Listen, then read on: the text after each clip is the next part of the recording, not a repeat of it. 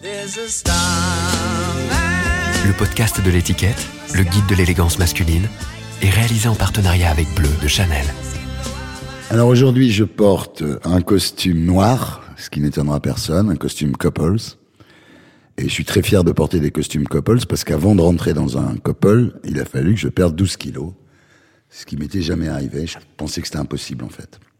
Donc désormais, je rentre dans des costumes couples. Pas du petit 34 quand même, mais je rentre dans des costumes couples. Donc j'ai ce costume. Ensuite, j'ai un t-shirt euh, noir euh, d'une marque anglaise qui s'appelle R et C. Ras du cou, assez, assez près du corps. Après, euh, j'ai une ceinture noire qui vient de chez Weston. Je n'ai pas de slip parce que de toute façon, je n'ai jamais porté de slip. Gainsbourg disait ça fait pansement. Je pense qu'il avait raison. Donc j'ai pas de slip. Ce qui fait qu'avant de commencer une émission de télé, je m'arrangeais les couilles devant tout le public, mais c'était rituel. Les gens disaient ouais, il s'arrange les couilles, c'est normal, il a pas de slip. tu vois, le public était au courant, quoi. C'était pas du tout un geste déplacé ou inapproprié, comme on dit maintenant. Voilà. Après, euh, j'ai des chaussettes Weston qui sont en fil d'Écosse noir euh, à mi-cheville. J'aime pas tellement les chaussettes qui montent euh, au genou. Il m'arrive d'en porter, mais je préfère celles qui sont à mi-mollet. Et puis j'ai des chaussures Weston noires en nubuck avec l'intérieur rouge. C'est-à-dire qu'on peut obtenir chez Weston euh, d'avoir l'intérieur de la chaussure euh, tapissé en rouge. Donc voilà. Et ça rejoint toutes les petites choses qu'il y a sur mon costume. C'est-à-dire j'ai fait faire des boutonnières aux manches qui sont rouges.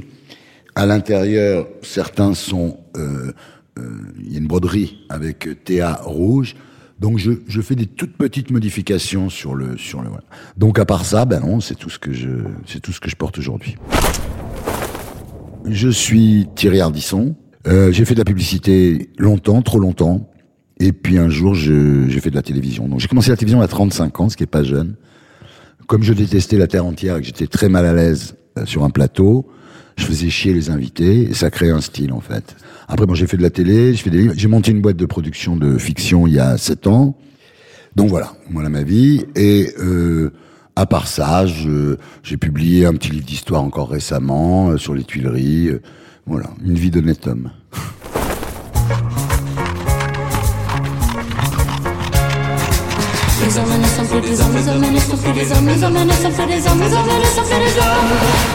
Habitude, le podcast du magazine L'étiquette. Mon père, il était euh, dans les travaux publics, donc il se levait à 4 heures du matin, prenait une jeep, il partait dans la neige, il avait des bottes, il avait un chapeau un peu comme Indiana Jones, il avait des grosses canadiennes, il avait des vestes en tweed. Moi, je trouvais qu'il était super habillé. il avait un côté aventurier quand même, parce qu'il faisait des, tunnels dans la montagne, euh, des barrages, des ponts. C'était assez mythique ce qu'il fabriquait. Quand on a un père qui fait des, des trucs comme ça, les gens le mythifient. Et en plus de ça, c'est vrai qu'il avait un bon look. Je me souviens pas comment j'étais habillé quand j'étais enfant, en fait. J'étais sûrement très mal habillé. J'avais des pantalons marrons, des chemises rouilles, pas que des couleurs improbables. Aller acheter des vêtements avec ma mère, c'était une punition. En fait, c'est, j'avais pas de goût à ça. J'étais pas là-dedans, quoi. Et je regarde un très mauvais souvenir. Et sur les photos, je suis jamais, jamais très bien habillé, en fait. C'est pas coquet. Euh, quand, quand, quand j'étais étudiant à Montpellier, on n'allait même pas à Paris. On allait directement à Londres. Paris, c'était naze. Euh, nous, on était pour Londres. Donc à Londres, il y avait la révolution, évidemment, Marie Quant, la mini-jupe. Euh, enfin bon, c'était quand même une époque, une époque bénie, l'époque du swinging London. Et à l'époque, alors je m'achetais des, c'était la mode des vestes d'uniforme. Alors j'ai quand même eu mon époque veste d'uniforme quand même dans ma dans ma jeunesse mal habillée. Euh, acheté des vestes d'uniforme façon Sgt Pepper. Et puis j'avais acheté un manteau en un manteau en chien, hein, avec des longs poils à Londres. quand je suis revenu à Montpellier, tout le monde m'a dit c'est quoi ce manteau de merde? Et en fait, je l'ai vendu à Manitas des Plata. Manitas des Plata en bon gitan trouvé comme manteau avec des longs poils, des chiens d'Asie. Je sais pas ce que j'allais raconter pour lui vendre. C'était pas un chien normal parce qu'il avait vraiment des longs poils. Et donc, Manitas de Plata m'avait acheté une fortune, euh, mon manteau. J'étais super content. À cette époque-là, j'étais un peu dans les surplus américains, disons. Voilà, c'était un peu les, uniformes et tout ça. C'était un peu l'époque des surplus américains. À Londres a toujours été pour moi le, le summum du chic en fait. Le chic anglais, Savile Row. Enfin, je veux dire, c'est c'est vraiment des, des endroits euh, où les gens ils sont ils sont sapés quoi. Et surtout les mecs, la mode anglaise pour les mecs c'est énorme.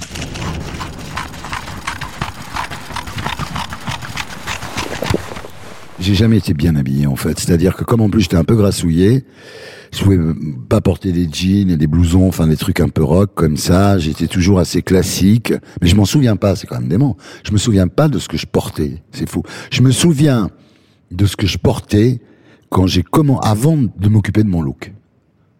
C'est-à-dire j'étais euh, c'était à Paris en 1977. Euh, j'avais 28 ans. Je rentrais des États-Unis où j'étais allé décrocher de l'héros et j'étais vraiment dans un look. On aurait dit la pochette de l'album de George Harrison où il est avec les nains, la All Things Must Pass. J'avais un grand chapeau, euh, j'avais un grand manteau. J'avais un look mais absolument épouvantable. J'avais un look euh, baba mais euh, enfin oui Harrison, vieux bab quoi. Et là, euh, je suis rentré dans un journal, un journal branché des Halles qui s'appelait Façade. Et là, alors, je suis tombé sur des gens, mais qui étaient tous dingues de mode. C'est-à-dire, ils le, le, le, mec qui avait monté ça, Alain Benoît, il vivait avec euh, Junko Shimada, qui était une euh, de la bande à Kenzo. Enfin, ces gens, ces japonais qui sont arrivés à, à Paris pour faire de la mode. Il y en a un autre, il était mannequin homme. Et Jean-Luc Maître, avec qui j'ai fait après d'autres choses, lui, il était euh, toujours sapé avec des petites bottines, euh, des jeans bien coupés, des, des enfin vraiment impeccable. Et moi, je suis arrivé là-dedans, j'étais comme un, comme un con, quoi. Alain Benoît, je me souviens, m'a dit, mais Thierry, tu sais, bon, parce que quand même là, c'était le début du, c'est le début du club 7. Après, il y a eu le Palace, donc il fallait quand même être chic. Et Thierry, tu sais, t'es quand même habillé comme une merde, quoi. Et je me souviens, il était venu chez moi pour regarder ce que j'avais dans ma garde-robe. Il était sorti effondré en disant, non, non, il y a absolument rien à faire et tout ça. Et j'ai eu une idée de génie. Je me suis dit, je vais pas m'habiller mode parce que j'avais pas le feeling de m'habiller. Euh, pourtant, au Palace, il y avait des looks, hein. Et c'est là que j'ai, c'était la mode de Kraftwerk. Et là, j'ai vu les costumes en tergal de Kraftwerk, costumes gris anthracite en avec des polos euh, euh, boutonnés jusqu'en haut rouge, donc rouge, noir, blanc, comme ça, les couleurs de Kraftwerk. Et euh, j'ai choisi le costume gris anthracite. Voilà. Là, j'ai j'ai j'ai dit dans le fond maintenant, tu vas régler le problème. Tu vas toujours porter un costume comme ça parce que j'avais pas vraiment goût à ça. Et alors après, ce qui est intéressant à partir de ça, c'est l'évolution. Parce qu'au début, par exemple, je mettais des costumes gris anthracite, tout le temps avec des polos Lacoste de différentes couleurs. Donc vert, jaune, bleu, rouge. Tous les matins, je me mettais une couleur différente. Et puis un jour, je suis passé au Lacoste noir. Donc, petit à petit, ça se resserre. Et puis un jour, je suis passé au t-shirt, donc avec le colon noir. Et ça, ça a créé un look, oui. Alors, euh, est-ce que c'est Pierre Arditi qui m'a copié ou moi qui ai copié Pierre Arditi? Je pense que c'est plutôt Pierre Arditi qui m'a copié. Puis je pourrais vous en citer beaucoup. Des gens qui finalement un jour se sont dit, ben dans le fond, je vais mettre un costume noir avec un, un, un t-shirt noir et puis le problème sera réglé. Il y a, y a des gens ça, des fois, moi quand ils viennent dans mon émission, je dis, ah tiens, c'est sympa, je vois que tu t'es habillé en ardisson pour me faire plaisir. Hein. c'est surtout pour les humilier que je dis ça, mais voilà, qu'ils ont pas de goût, ils sont obligés de copier sur moi, quoi. Alors je m'habille en, en, noir en fait pour plusieurs raisons. D'abord, comme j'ai longtemps été grassouillé, ça m'incite le noir, donc c'est déjà c'est déjà une chose. Maintenant, j'ai un peu moins besoin, mais quand même. Voilà. La deuxième chose, c'est que le matin, quand on se réveille, eh ben, on prend le costume qui sort du pressing, quoi. Il n'y a plus jamais de problème. Qu'est-ce que je vais mettre aujourd'hui? Putain, ça c'est, ça c'est sale, ça c'est pas repassé, tout ça. Moi, c'est réglé. Il y a des piles de t-shirts, il y a des costumes dans l'armoire. Il y a que des costumes dans l'armoire, il y a des t-shirts. Il y a que ça. Et donc, euh, ça simplifie le problème effectivement de l'habillement. Et puis la vraie raison aussi, c'est le logo. C'est-à-dire, moi j'ai été élevé, moi j'ai fait de la pub dès l'âge de 19 ans, été élevé dans un monde où il y avait le cowboy Marlboro, et le cowboy Marlboro, il a toujours son chapeau. Euh, il y avait le géant vert, le géant vert, il est toujours vert. Et donc, euh, ce qu'on appelle dans la pub les personalities, en fait, je me suis créé comme une personnalité. Puis alors ça aide les journalistes parce que ah toujours vécu de son toujours vêtu de son éternel costume noir, Thierry Ardisson, voilà, donc ça leur permettait d'accrocher leur papier, ce qui ce qui est sympathique. Et puis voilà, puis après c'est devenu comme ça l'homme en noir après. Il y a un côté curton là-dedans, il y a un côté euh, confesseur catholique. Donc euh, ça correspondait assez bien. Moi, je voulais juste euh, pas que ce soit mes fringues qui me fassent remarquer. Hein. Ça l'a été, mais malgré moi.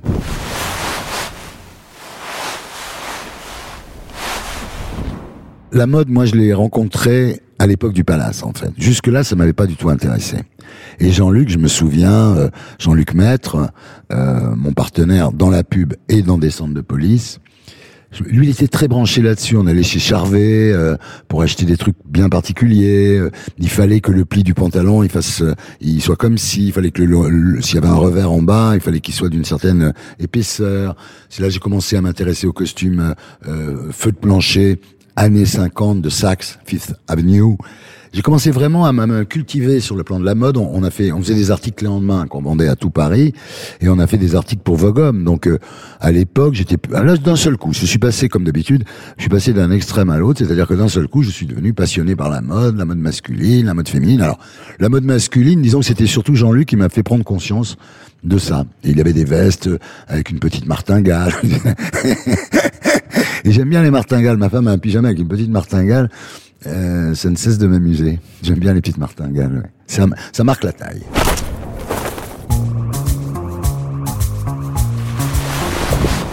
Le palace, c'est une utopie. C'était cette idée que tout le monde pouvait se retrouver dans une grande boîte, les pauvres, les riches, les beaux, les laids, du moment que t'étais looké, en gros, quoi. Du moment le physionomiste te laissait rentrer, si t'avais une bonne gueule et s'ils étaient lookés, c'est complètement arbitraire, évidemment, c'est ça qui est drôle. Et finalement, il y avait un mélange de gens. Moi, j'ai vu Saint-Laurent qui se faisait euh, draguer à 4 heures du matin sur les marches euh, du fumoir euh, par un coiffeur ni moi. J'ai vu. C'était vraiment. Et ça s'est terminé en fait quand ils ont ouvert le privilège, parce que d'un seul coup, il y avait les pauvres au palace, les riches au privilège. Il y avait une porte entre le palace et le privilège. Le privilège était au sous-sol il y avait une porte. On pouvait aller du privilège au palace, mais pas du palace au privilège. Donc là, on a bien compris que c'était la, la reformation des, des castes. Euh, et ça a été d'ailleurs euh, ça et l'engagement de Fabrice Emmer pour François Mitterrand, qui lui avait promis de légaliser euh, l'homosexualité. C'était les deux choses qui ont flingué le, le palace les grandes nuits du palace, et la, la, nuit vénitienne par exemple, où les, où les Kenzo avait fait une nuit euh, vice versa, où les hommes étaient en femmes et les femmes en hommes. C'est une photo célèbre de Mick Jagger et Jerry Hall, où elle, elle a des moustaches et lui il a une perruque. Je crois que c'est la dernière fois, c'était où Paris a dansé, je pourrais dire, parce qu'il y avait euh, beaucoup de gens qui avaient beaucoup de goût, pas tous de l'argent, mais beaucoup de goût, qui s'habillaient pour la soirée. Et il y a des photos, moi j'ai des collections de photos parce que je prépare un film sur le palace. J'ai amassé des, des, des, collections de photos du palace absolument incroyables, quoi, où, où les gens en fait c'était vraiment euh, s'habiller, aller se montrer au palace, c'était le truc, quoi. C'était le, on se regardait comme ça. Hein. C'était, c'était des soirées, des vraies grandes nuits, des vraies grandes soirées comme il y en aura plus. Et ça, tout ça s'est terminé assez tragiquement puisque il y a eu le SIDA, donc il y a eu déjà la dégringolade, pas médiatique, mais branchée du palace, qui était moins branché. Le, il y avait le bain-douche, qui était plus CBGB, plus rock'n'roll, etc., plus fraîche, quoi. Et le palace, c'est un peu étiolé, tout ça. Puis après, il y a eu le sida qui a quand même... Et, moi, pratiquement, enfin pas, pas, tous, mais beaucoup de gens euh, sont morts à ce moment-là, quoi. Ceux qui n'étaient pas morts d'overdose sont morts du sida.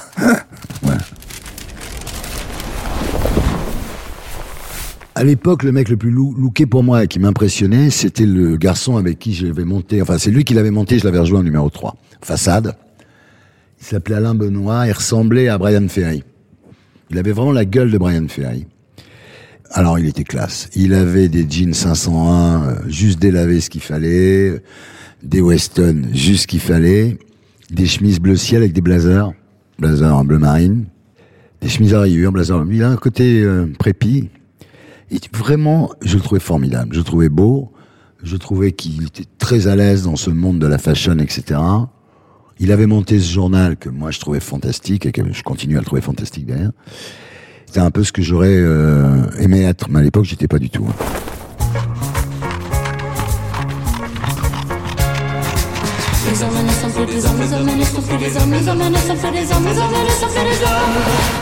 Habitude le podcast du magazine L'étiquette.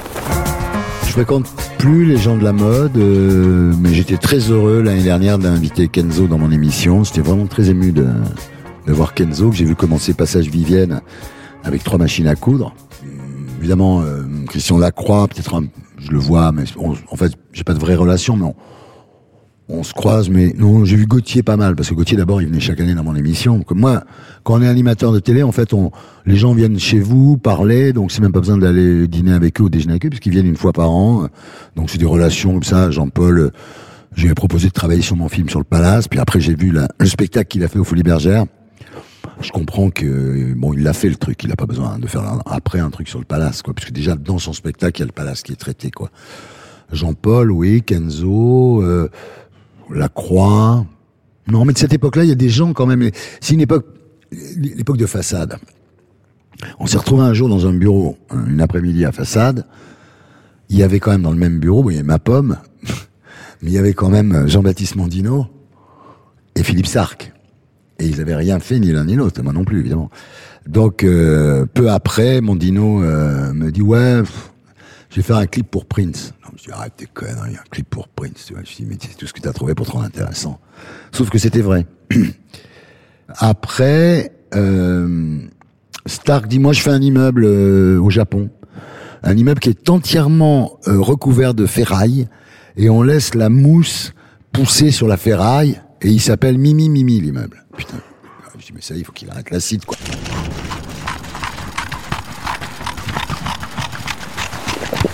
Je ne pense pas que les gens de la télé soient très bien habillés. Il n'y a personne dont on dit euh, il, est, il, est, bien habillé. En fait, il y a, on, je crois que les gens s'en foutent. En fait, mais les gens se foutent de tout. Moi, c'est pas seulement que l'habille. Les gens se.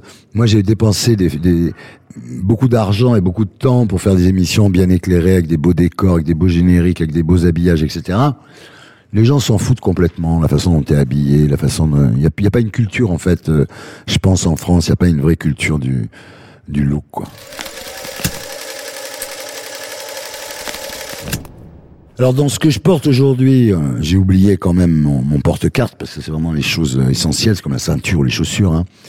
C'est un porte-carte que j'ai acheté chez Hermès, un porte-carte noir évidemment pour mettre trois cartes la carte personnelle, la carte de la société de télévision, la carte de la société de cinéma. Et ouais, c'est marrant parce qu'un jour j'étais dans le bureau de Bolloré et moi je pensais qu'on avait trouvé un deal, donc j'étais plutôt décontracté parce que j'avais fait un deal la veille avec ses, subalternes, mais apparemment hein, ça ne compte pas là-bas. Et donc euh, je voulais lui dire, mais tu vois, oui, mon émission est chère, mais enfin si tu veux, c'est hardisson quoi. C'est comme ça, ça se paye, la marque. Je savais plus comment lui expliquer et j'ai sorti mon, mon porte-carte de, de Hermès comme ça et je lui ai dit, écoute, tu vois ce porte-carte là c'est du veau. Donc il y a pour 40 euros de veau. Moi je l'ai payé, je sais pas, 3 ou 500 balles chez Hermès, une fortune. Je dit, mais quand je suis allé chez Hermès acheter ce truc-là qui vaut 40 euros que j'ai payé une fortune, j'ai pas dit c'est trop cher. Sinon je vais pas chez Hermès. Je vais chez un petit magasin du coin acheter un porte-carte en plastique qui va me coûter 30 euros. Donc j'ai essayé de lui faire comprendre, lui qui toujours dit moi je défends les talents, je veux des talents. En fait il déteste les talents. Mais je voulais lui faire comprendre que quand on achète un animateur, on achète son nom. C'est une marque. C'est comme Michel Drucker, c'est comme c'est une marque.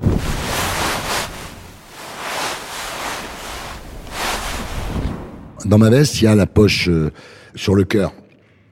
À l'extérieur, c'est le téléphone. C'est pour ça que je prends pas un plus gros téléphone parce qu'il rentrerait pas.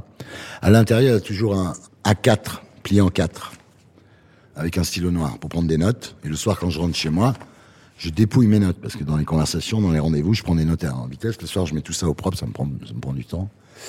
De l'autre côté, il y avait des cigarettes et un briquet. J'espère qu'il n'y aura plus jamais rien dans cette poche. Alors les poches de chaque côté de la veste, à gauche, il y a euh, la fameuse carte de crédit euh, enveloppée par Hermès. Et à droite, je peux mettre des médicaments. Si j'ai des pilules à prendre dans la journée, je les mets là. Dans la poche gauche du pantalon, il y a l'argent. Et dans la poche droite du pantalon, il y a les clés. Et quand j'arrive quelque part, la première chose que je fais, je vide mes poches, tout ce qu'il y a dans les poches. J'enlève la ceinture, la montre, une espèce de... C'est même pas un toc, parce que c'est un rituel, disons. C'est même pas un toc, c'est pas pathologique.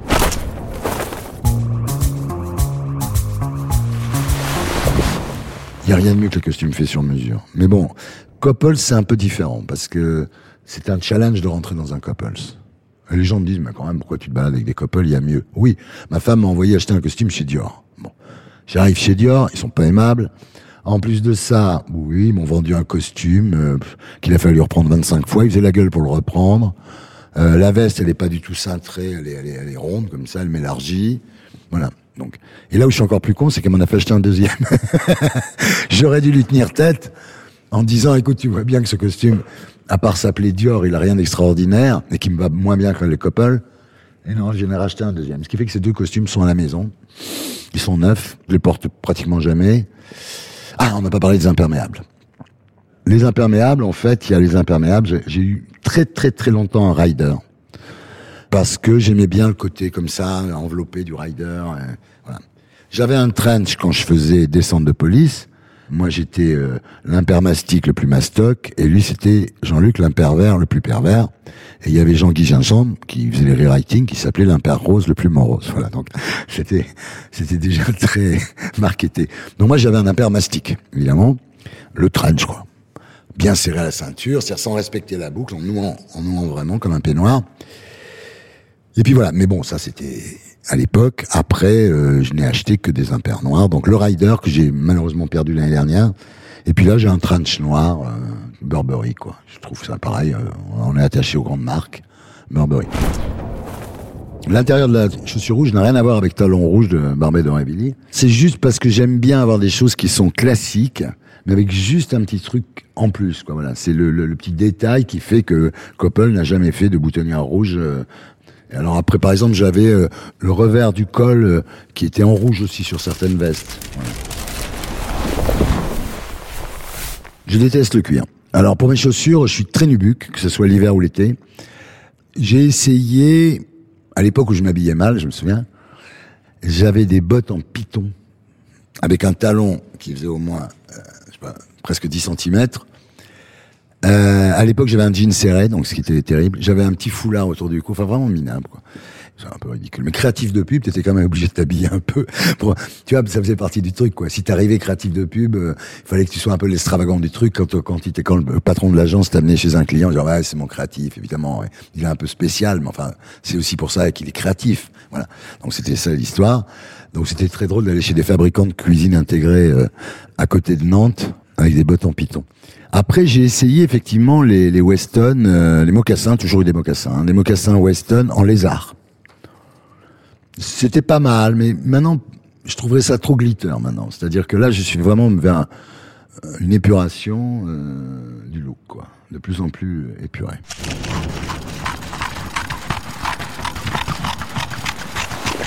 Mon pyjama n'est pas noir, je n'ai pas de pyjama. Je ne porte pas de pyjama. Pas de slip, pas de pyjama. Ça, c'est un slogan.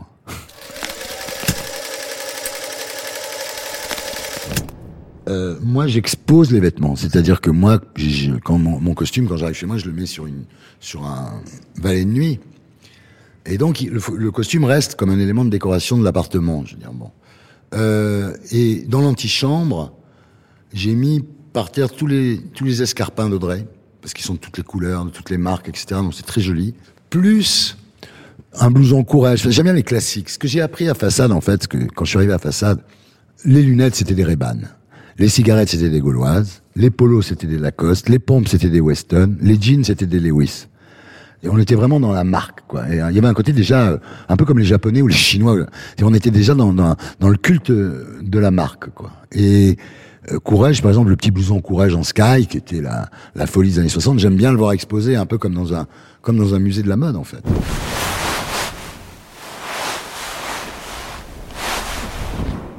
Alors en vacances, je suis en noir. Euh, D'ailleurs, des, fois, je rencontre, je fais tout pour pas en voir, mais des fois, je rencontre des gens que je connais. Et les mecs, ils c'est pas vrai. Mais c'est pas vrai, viens voir chérie. Mais il est en noir, même en vacances, viens voir. Oh. Et alors, euh, en fait, oui, euh, maillot de bain noir, t-shirt noir, pompe noire. Enfin, c'est des pompes, c'est des dog shoes, hein. Dog shoes noirs, voilà. des, comment ça s'appelle? Je me souviens même plus de la marque. Tots, des Tots noirs des Tods en nubuck noir. Voilà. Et ils les font plus en plus celles-là. C'est-à-dire, ce qui est terrible, c'est de s'accrocher à un produit et que le, pourquoi chez Courage ils font plus la robe euh, de Jackie Kennedy? Pourquoi chez Tods ils font plus les les toutes noires, euh, toutes simples? Enfin, je sais pas.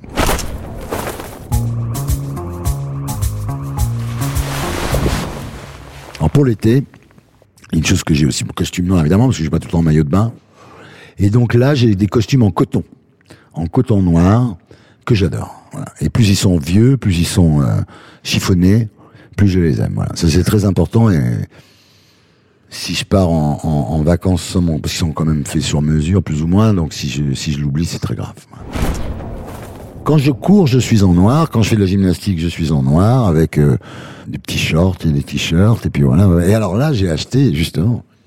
J'avais mes chaussures de run n'étaient pas noires, donc j'ai acheté des chaussures euh, de run noires. Non, je crois que là, je vais, je crois je vais terminer euh, en noir. Ça sera un deuil.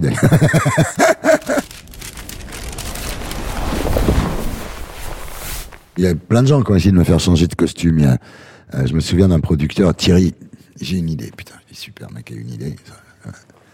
Thierry, j'ai une super idée. Ah ouais, c'est quoi? Tu vas t'habiller en blanc. Ah ouais, je dis super, ouais, ça j'y ai pas pensé. Ouais, c'est vraiment bien, on va le faire tout de suite.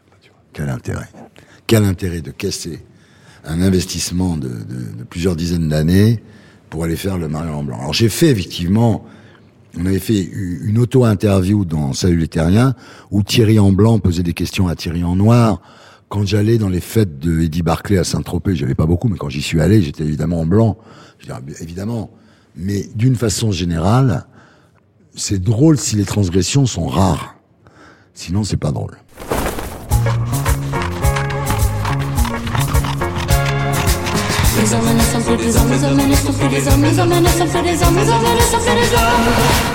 Habitude, le podcast du magazine L'étiquette. Victor, mon ami Victor, porte une veste euh, paramilitaire, je dirais, en coton euh, vert, un vert bronze, truc, euh, voilà. Dessous, il a un t-shirt blanc, mais c'est presque un sweatshirt quand on voit la taille du col.